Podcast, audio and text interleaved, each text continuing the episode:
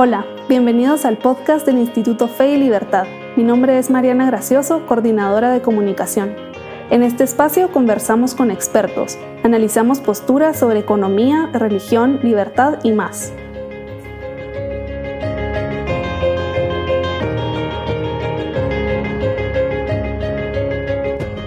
Bienvenidos a esta conversación sobre el proceso electoral en Estados Unidos.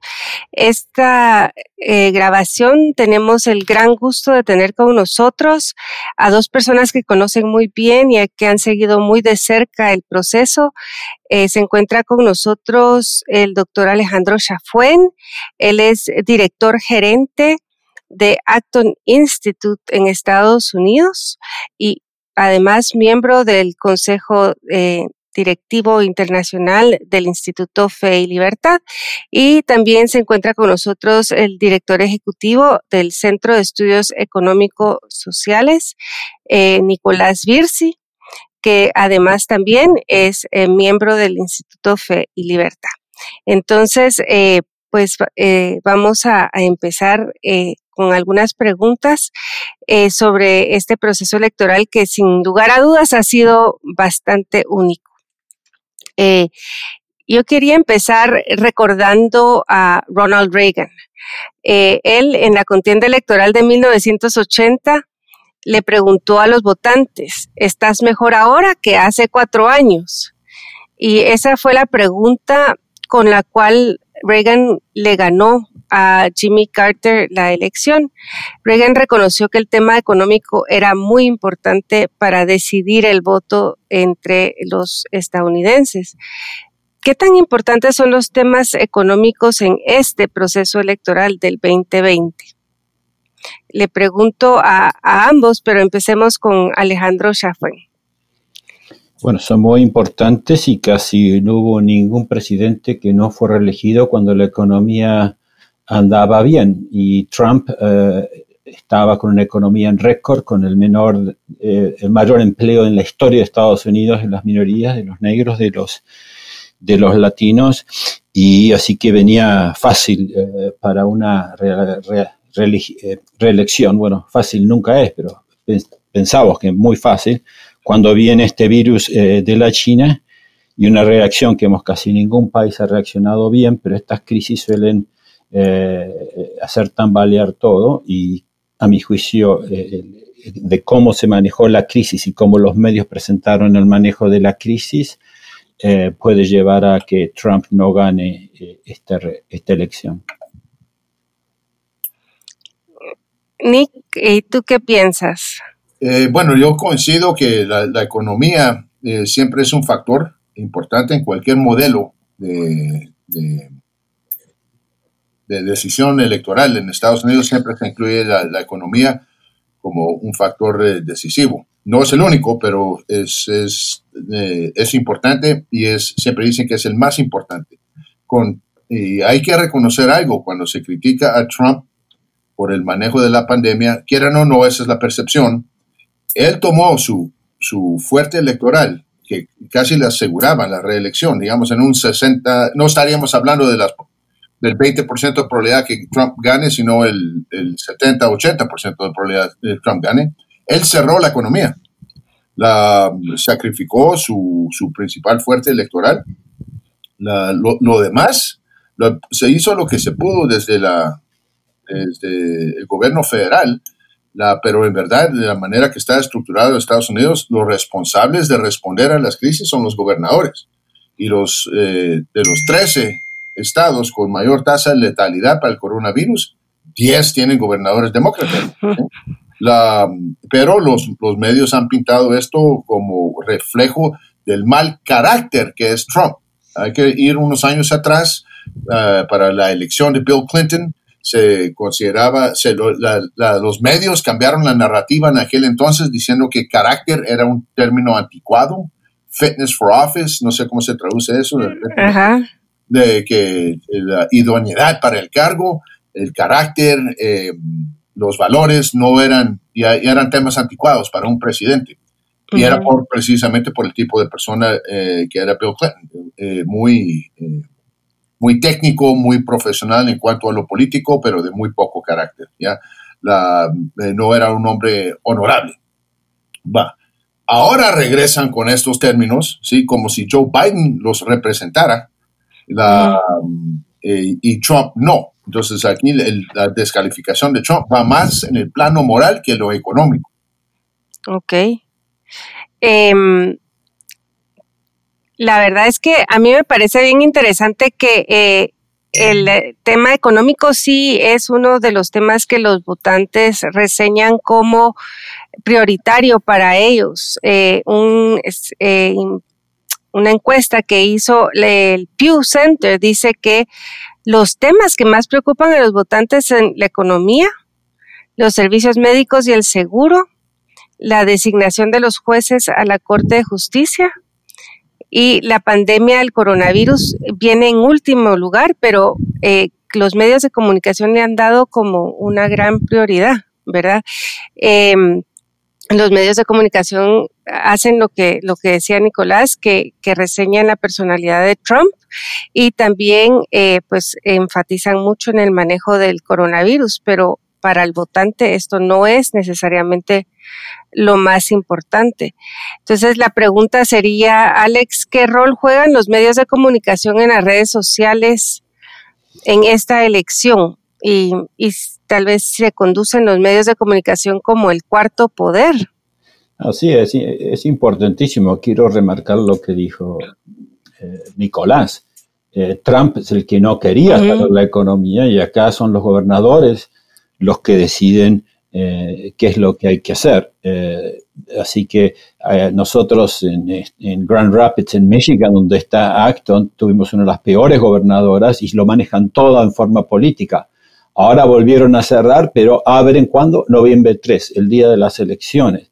Y lo hacen parecer como que fue Trump el que hizo la razón económica. Lo único que hizo Trump, lo primero fue cerrar el ¿no? los viajes de China, después los viajes de Europa y todos lo atacaban por xenófobo. Pero acá lo que ha pasado con los medios es, tremendo, porque había dos o tres medios que eran más eh, simpatizaban con Trump, pero el mundo corporativo, hace un par de años los anunciantes forzaron a Fox que era prácticamente totalmente a favor de Trump y ahora es solamente un tercio de los conductores aparecen en favor de Trump.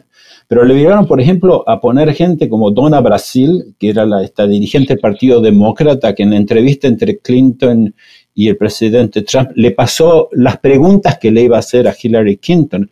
Pero esta gente aparece como, como autoridad. Entonces, la selección de cómo se presentan las noticias y sobre todo ahora con el poder, el megáfono que tienen con los medios sociales, con compañías como Facebook, o Twitter que son totalmente eh, sesgadas a favor de la izquierda, eh, eh, le ha sacado ciertas herramientas al, presidente, el presidente Trump. ¿no? Cada vez que iba a un, a un estado como está yendo a otro, haciendo tres manifestaciones por día y discursos, eh, eh, cadenas como Fox ayudaban a aumentar eso. Lo mismo con Drudge Report, que es uno de los portales más exitosos.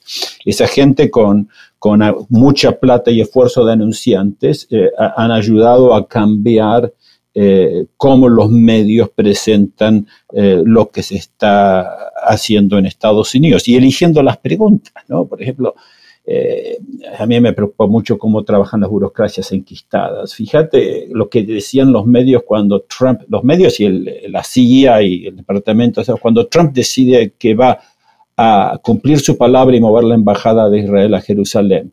Todo el mundo decía esto va a ser el desastre para el medio oeste, todos van a pelearse, nunca va a haber paz. Y fíjate, Trump hace tres acuerdos de paz con Israel y países árabes, que todo el mundo decía que era que era imposible, pero todos estos temas no salen en los medios, no salen en los debates. No salen.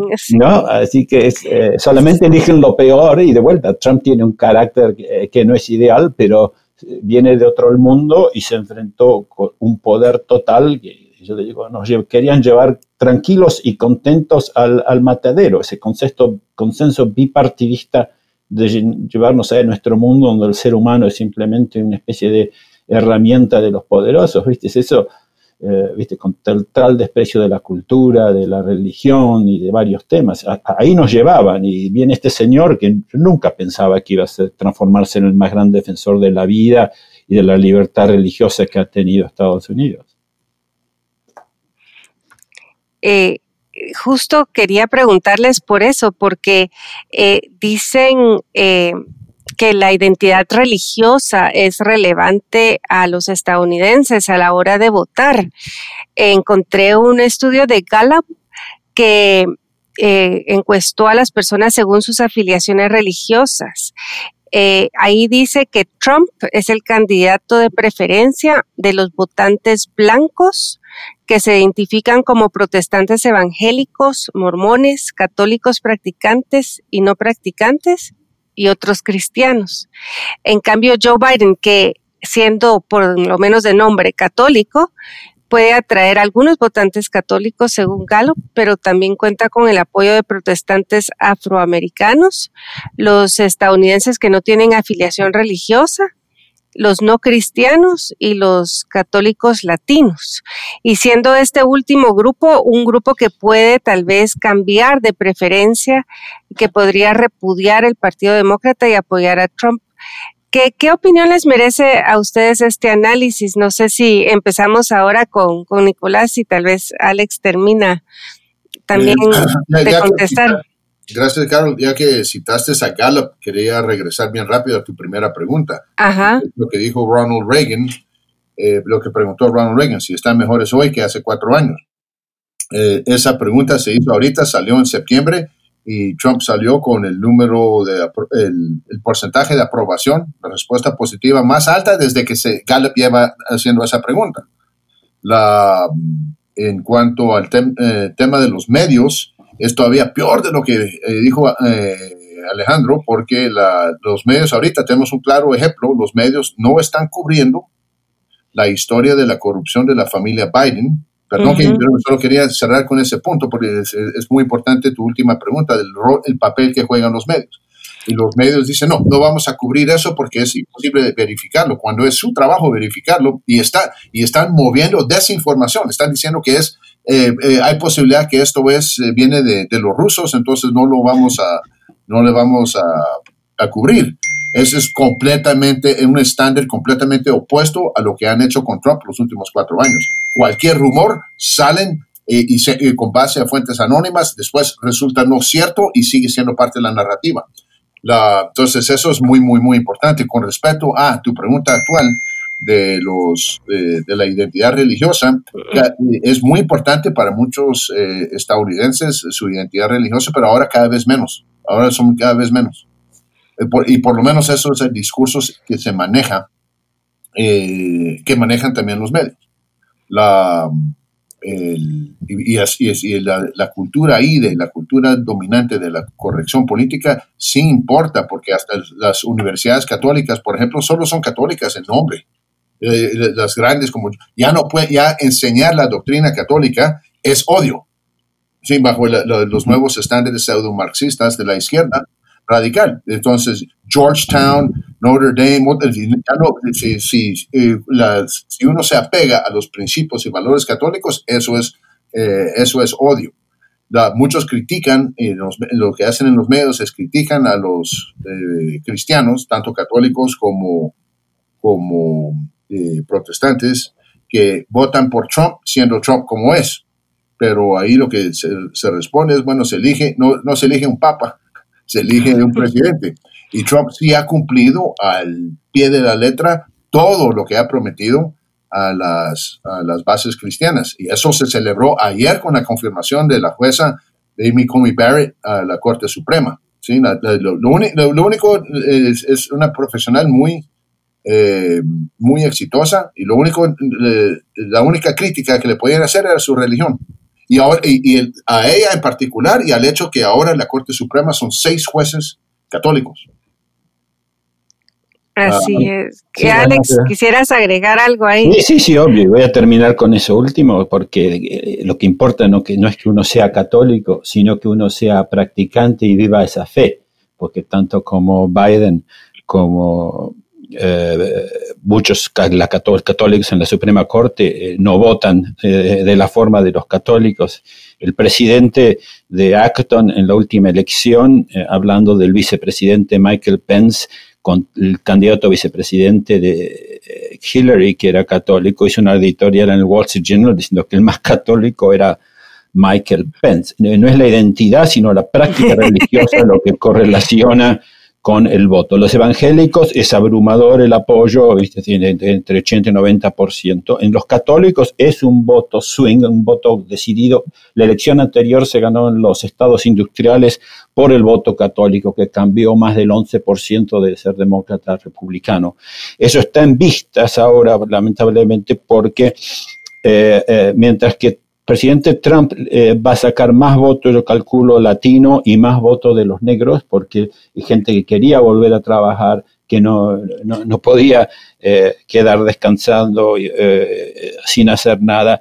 creo que se llevan más o menos mejor con, Trump que con otros candidatos. El voto bromón es difícil porque tanto Romney, que es una persona del establishment, y Jeff Flake, que era un ex libertario, están totalmente opuestos a, Trump, entonces hay toda una élite mormona que vota en contra de Trump. Eh, los servicios de inteligencia también han llenado eh, de candidatos de ellos, cuando hablo de servicio de inteligencia digo oficial, gente que trabajó para la CIA, ¿no? Puso candidatos presidencial eh, de Utah la última vez para sacarle voto, aquí donde voto yo también.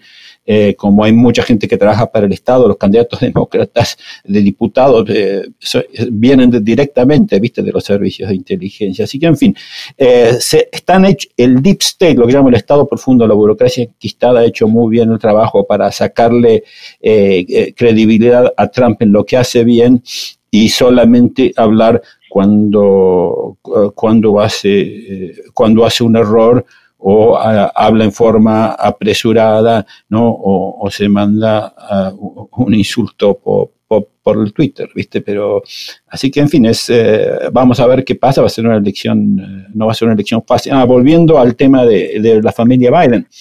Este jueves voy a cenar con Peter Schweitzer, que de vuelta es una de las primeras personas que atacó a, a los rusos, al comunismo, un gran escritor eh, atacó a los republicanos cuando hacen corrupción en un libro Extorsión, que es fantástico, escribió un artículo en Forbes, pero Peter hace más ya de un año y medio que mostró toda la corrupción de los Biden, con pruebas, con compañías. Eh, hay, hay, un libro llamado Profiles in Corruption que muestra cómo se hace esta corrupción de guante blanco, que para mí es el mayor peligro para esta próxima década y que institutos como Fe y Libertad y Acton vamos a tener eh, que mirar cuidadosamente, porque esta gente le está dando un nombre horrible al mundo de la propiedad privada y de las grandes empresas, porque lucran eh, con sus contactos y de un día al otro se hacen cientos de millones de dólares con la venta de acceso político. Así que esto yo creo que es un gran desafío y que va a ser difícil, gane quien gane la elección. Me adelantaste a una pregunta que tenía más adelante, justamente sobre la corrupción en la política estadounidense, porque eh, Donald Trump cuando ocurrió en el 2016 prometió vaciar el pantano. Eh, drain the swamp eh, de la corrupción en Washington.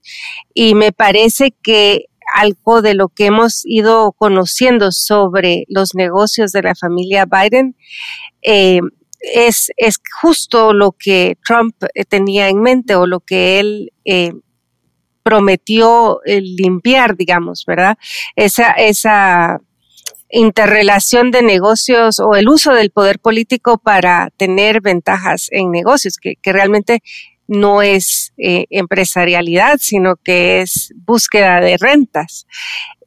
pero Trump también enfrentó un esfuerzo para, para eh, sacarlo, de destituirlo del poder en el año pasado. Entonces, eh, ¿cómo, ves, eh, Alex, la corrupción en la política estadounidense? Alex o a mí. Alex, Alex primero y después Nicolás. Y los dos, los dos. sí, primero de vuelta, nuevamente, como yo, tú, tú sabes, hubo gente, hasta amiga bueno, yo hablo acá a título personal, no de acto, pero eh, como el presidente Trump en su candidato eligió un amigo mío negro, colega en el directorio de mi universidad conmigo, Ken Blackwell, para hacer el equipo de vuelta, colega negro fue el que hizo el equipo doméstico de Trump y trajo a Betsy DeVos, que fue por 10 años directora nuestra eh, en Acton. Eh, mi visión es muy distinta a la que venden eh, los medios. El, editor de Forbes, Steve Forbes, siempre lo de, fue un intento de golpe de Estado.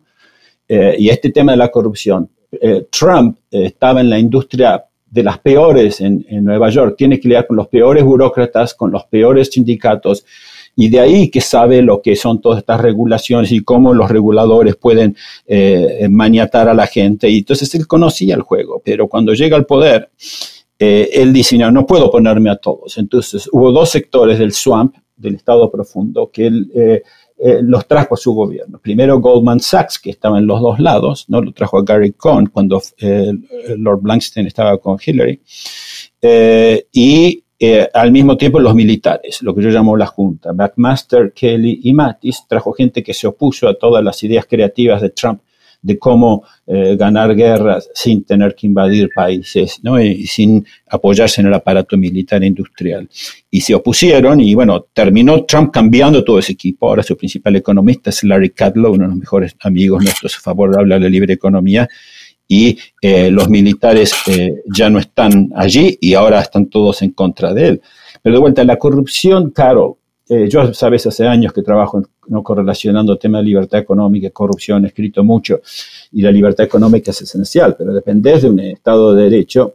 Y lo que ha pasado acá, que eh, el control para la corrupción eh, fácil o típica es enorme en el mundo. Las empresas tienen enorme cantidad de gente y resguardos y, sean, y tienen siempre miedo a juicios, pero se ha perfeccionado el intercambio de favores de tal manera que lo que enfrentamos es esta cuasi corrupción del cronismo de, blanco, de guante blanco.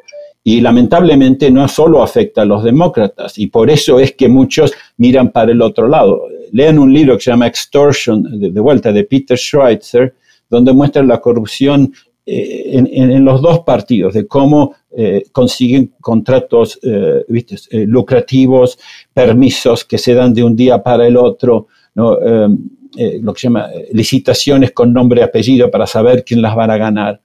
Así que lamentablemente es, yo creo que es un problema grande eh, y afecta a los dos, pero obviamente de la, familia, lo que hizo la familia Biden es algo increíble y realmente deberían estar presos. Nicolás, yo estoy segura que quieres hacer un comentario al respecto. Eh, sí, con, con, respecto a la corrupción, la, cuando Trump hace, bueno, Estados Unidos sí tiene, sí tiene corrupción, la, se tiene el caso y, y pasa con los dos partidos, que, gente que ha estado en el poder por, por décadas en el servicio público se retira de multi, multi, multimillonarios. Nancy Pelosi es uno de ellos, eh, la familia Biden también, eh, incluso los Obamas la, y es precisamente por, su acceso al poder. Pero la corrupción que, a la que hace referencia cuando dice que van a, ¿cómo se dice? Drain the swamp en español. Eh, vaciar el pantano, lo traduje yo. la corrupción que, hace referencia ahí es la, corrupción política, no en el sentido de sobornos, sino en la politización de, de instituciones antes muy, muy prestigiosas y respetadas, como el Departamento de Justicia, como el FBI, como la CIA, como el Departamento de Estado. Es, imposible calcular y, eh, dimensionar el daño que hizo eh, Obama a esas instituciones. Las, el Departamento de Estado, antes, igual que los medios, antes tenían aquel gran prestigio del cual quieren seguir gozando hoy, pero antes eran más, eh, más balanceados. El FBI iba a hacer su trabajo, sea quien, sea quien sea que ganase la presidencia. La, y en esta última elección, lo que ya, ya lo sabemos a ciencia cierta, la, el gobierno de Obama eh, politizó el FBI, el Departamento de Justicia, la CIA, hicieron espionaje político contra la campaña de, de Donald Trump y después su presidencia haciendo, abriendo investigaciones bajo eh, premisas falsas e ilegales. Eso ya lo admitieron tres, tres, eh, los, los, tres que firmaron eh, los, los, ah, ¿cómo se dice? Los permisos, los que autorizaron el lanzamiento de las investigaciones, que es Rod Rosenstein, que era el secretario, era el, el fiscal general en funciones, Sally Yates, la fiscal general en funciones cuando Trump asumió, y eh, eh, James Comey, el director del FBI. ¿sí? Entonces, los tres admitieron que no, hubiera, no había justificación para abrir la, la, investigación contra Trump y no lo hubieran autorizado si supieran hoy, si supieran entonces lo que saben hoy, que es mentira, siempre lo sabían, tenían esa información. También por la corrupción del pantano, ese, hace referencia a los que están en el Departamento de Estado y el FBI, por ejemplo, la, le hicieron el enjuiciamiento, el impeachment a Trump, por preguntar sobre la corrupción de la familia Biden. ¿Ya? Y resulta que el FBI tenía esta computadora, tenía el disco duro de esa computadora que ahora salió eh, de Hunter Biden, el hijo del vicepresidente. Hay que decirlo, es un drogadito, el, pobre señor tiene muchos problemas.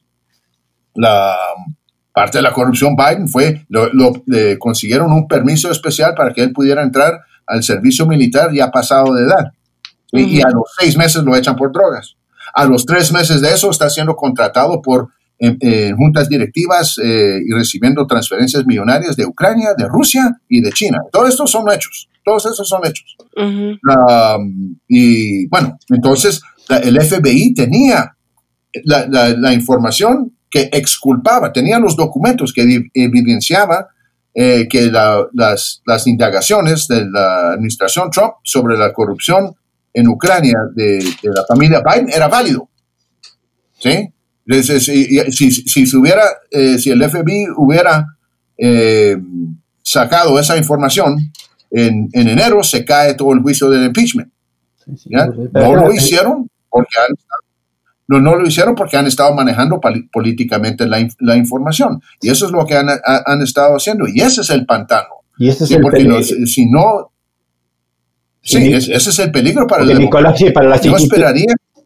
para las instituciones. ¿entendés? Ustedes en Guatemala han visto el, cómo se usa la ley. A mis amigos eh, todo, a mis enemigos la ley. Y no quiero llamar ley lo que es este pantano regulatorio, pero los instrumentos que tienen en su poder estas agencias es inmenso. ¿Entendés? Así que eh, no es casualidad. Eh, también en la administración Obama, y yo he trabajado 30 años en el sector sin fines de lucro de Estados Unidos, nunca, nunca se había politizado incluso la dirección de rentas para ver quién donaba para ir a presionar a los que donaban.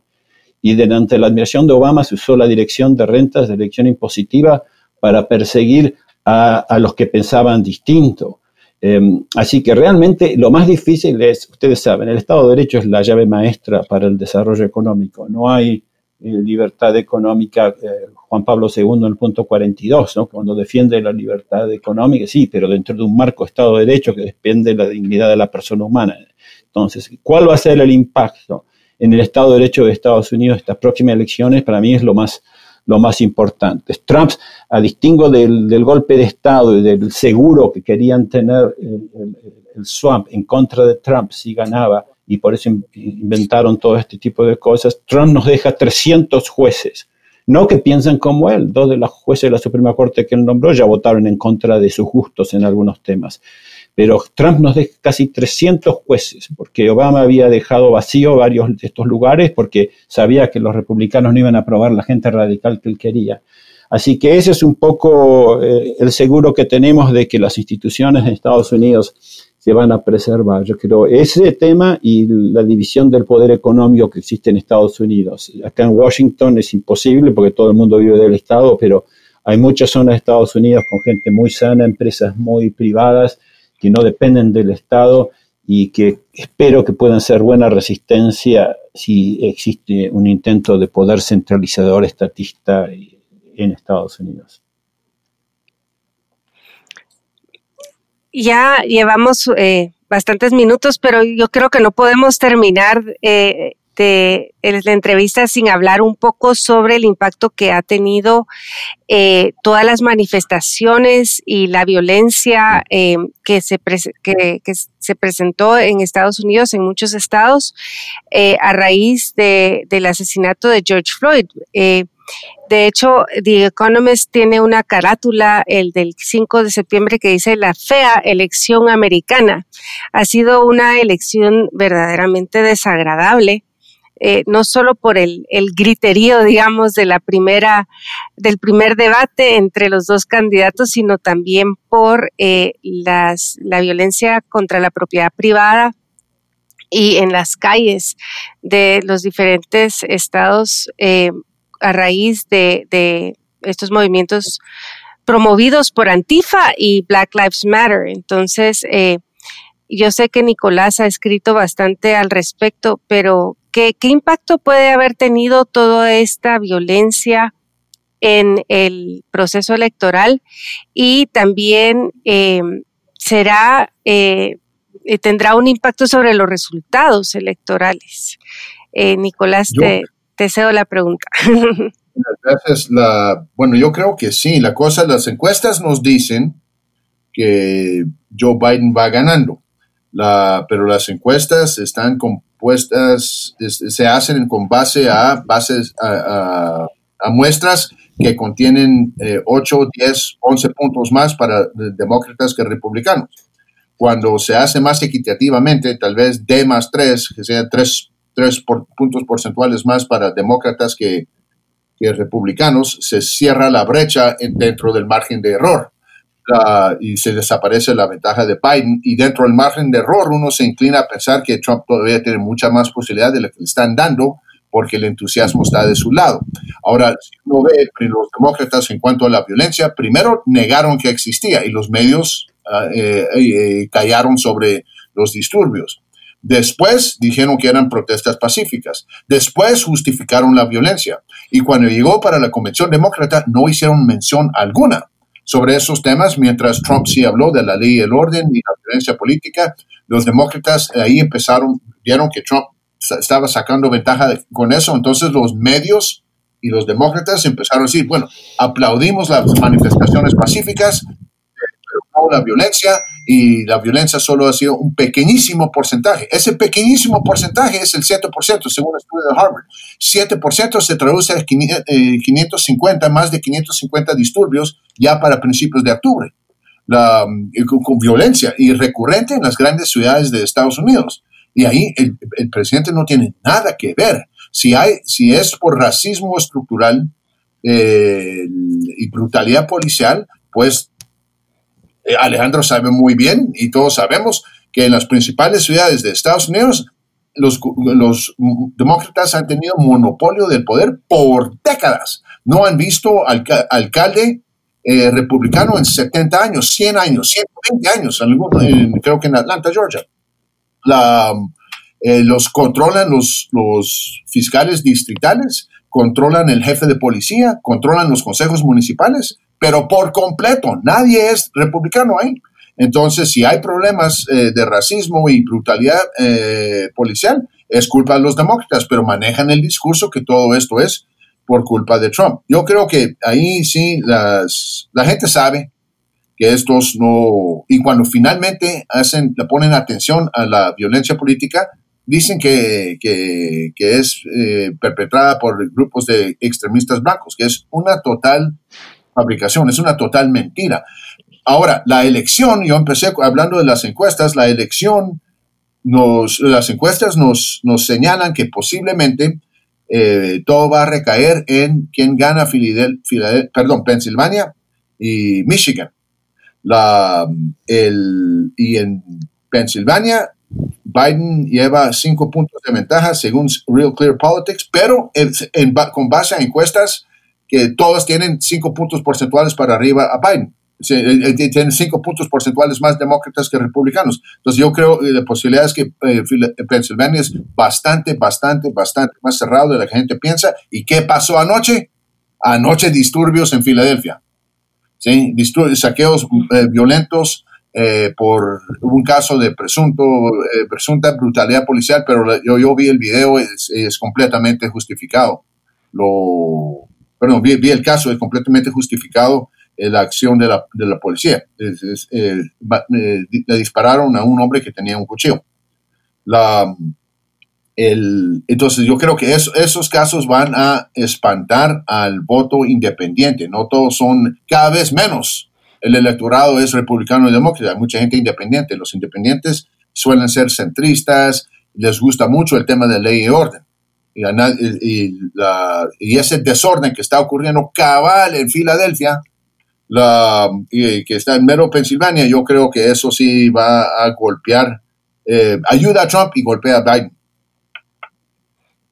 Alex, ¿tú tienes algún comentario? Sí, eh, concuerdo en cierta manera, ¿viste? Porque vimos algo parecido cuando los disturbios de Vietnam con Nixon, ¿viste? Pero lo nuevo acá es que eh, eh, después de haber perdido la elección con Hillary Clinton, teniendo toda la academia de su lado, todos los jueces, toda la burocracia, todos los medios oficiales, el juego que ha hecho el enemigo realmente ha sido espectacular, ¿no? Porque, como te digo, son tantas las presiones que pueden ejercer eh, estos, eh, estas agencias que tienen toda la información de la gente y de los empresarios y de los medios, que, es inimaginable, ¿viste? Para el resto del mundo, eh, a los que no ven, y lo, ¿viste? Yo, honestamente, yo, ¿viste? Yo hablo con los ministros y subsecretarios, ¿viste?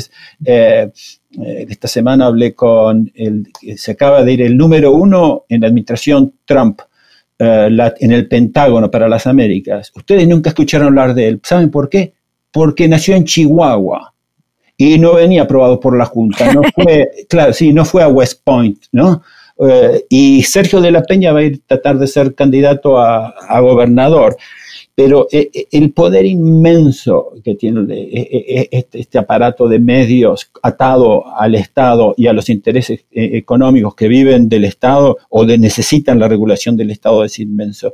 Em, creo que hay algo muy de cierto en lo que está diciendo Nicolás. Yo acá en las cercanías de Washington, viste, te acercas a Washington y tenés terror de decir que vas a votar por, por, Trump. A una camioneta que estaba con una bandera de Trump le pegaron un escopetazo, viste, cerquita acá en Maryland. Yo no ni a los amigos le contesto las encuestas. Eh, yo estoy a una hora y media de Washington, donde estoy ahora, es totalmente distinto, ¿no? finalmente la gente de más poder económico, la más cercana al poder, la que está, esto es oficial también, las encuestas de New York Times las, han donado cuatro veces más a mantener el statu quo con Biden que eh, apostar con, con, Trump. Lo que más me preocupa, y creo que tiene que preocupar a Fe y Libertad y a otros lugares, es el uso de la violencia, que se internacionalice este tema. Eh, quizás empezó antes con Chile, porque que cuando uno pierde una elección, manda a la gente a la calle y en forma coordinada actúan todos igual y los gobiernos, en vez de eh, castigar, lo alientan y los medios también miran para el otro lado, esto se puede generalizar en el mundo. Entonces, ¿qué importa que ganes una elección?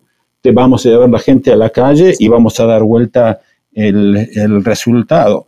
Así que eso me parece que es algo, porque obviamente que, que, si eh, con estos disturbios luego esta gente termina siendo eh, puesta en puestos del gobierno o eh, mirando para el otro lado a, los daños que hicieron a la propiedad privada y arruinando vidas en, muchas de estas ciudades, eh, yo creo que va a crear un, lo que se llama moral hazard muy, muy grande en, Estados Unidos.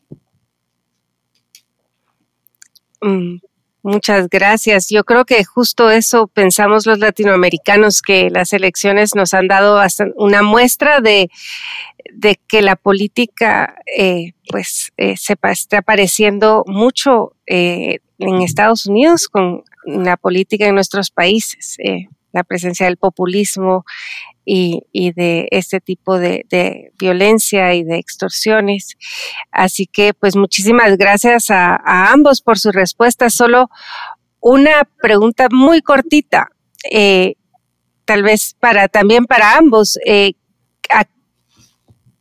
¿qué, le conviene más a Guatemala? ¿Que gane Trump o que gane Biden? Respuesta corta, Nicolás.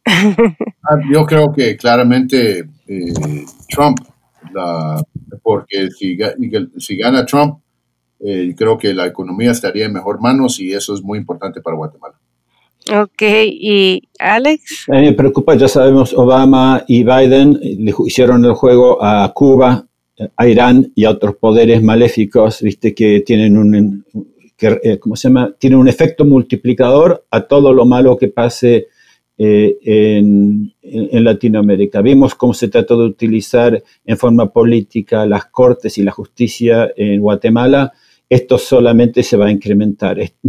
Combatir la corrupción del que tiene ideas que no me gustan, mirar por el otro lado que tiene mis ideas. Así que eh, para la Guatemala que, que soñó Manuel Ayau, yo creo que eh, presidente Trump va a ser mejor, pero para los, gobiernos de Guatemala no sé.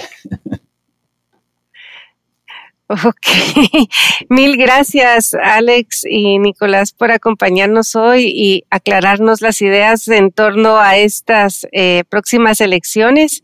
Estamos eh, con ganas de volvernos a reunir después de, celebrar las elecciones para que podamos hablar un poco más al respecto. Así que muchísimas gracias.